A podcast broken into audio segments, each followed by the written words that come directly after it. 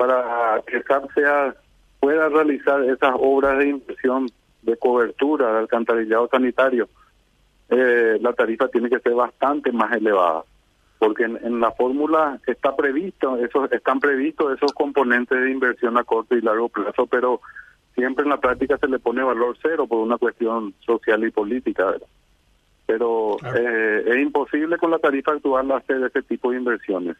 La cloaca de Fernando de la Mora, que se está terminando ahora a través de un fideicomiso, que es un sistema de inversión público-privada que está llevando adelante SAP, eh, es la primera obra que hace Corposana SAP desde 1959 sin que el Estado haya invertido eh, para realizar la obra. Y, y, eso eso se va a pagar entonces si un fideicomiso se va a pagar con, eh, con la tarifa. Ese, ese fideicomiso eh, tiene un inversor, ¿verdad? En este caso el inversor es el Banco Continental, actuó como inversor y la prestación del servicio que se construyó, o sea, el valor que se le cobra a los usuarios por el servicio de cloaca va directo al fideicomiso y paga esa inversión en 10 años.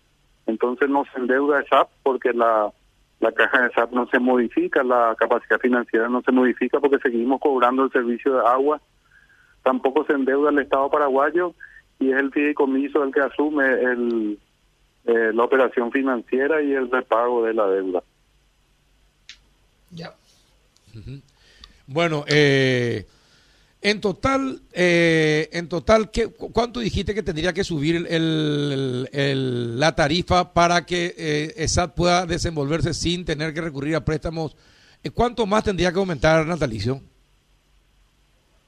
Depende de, de, la, de, la, de los proyectos de inversión y en el plazo que estén planteados, ¿verdad? Si nosotros decimos de aquí al 2030, queremos que ESAT haga las inversiones que le corresponden a su a su área prestacional, eso significa 150 millones de dólares por, por año aproximadamente de inversión para ESAP. Eh, y ESAP recauda aproximadamente 90 millones de dólares por año. Entonces, significa subir eh, un 120% la tarifa para poder cumplir con ese plan, ¿verdad? Ajá. Bueno, es decir que evidentemente es absolutamente política eh, la tarifa entonces de la ESAP tiene un, componente social y político, ¿verdad? Mm. Eh, tanto social como político. Están mezclados los dos factores. La política y, la, y el factor social siempre se mezclan.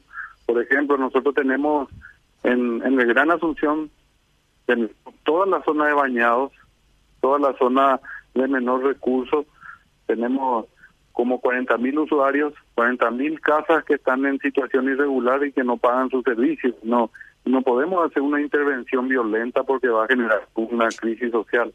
Entonces, la institución se maneja en un sentido híbrido, digamos, de la aplicación de, de la tarifa, porque eh, hay que tener en cuenta también la parte social, no solamente la parte económica.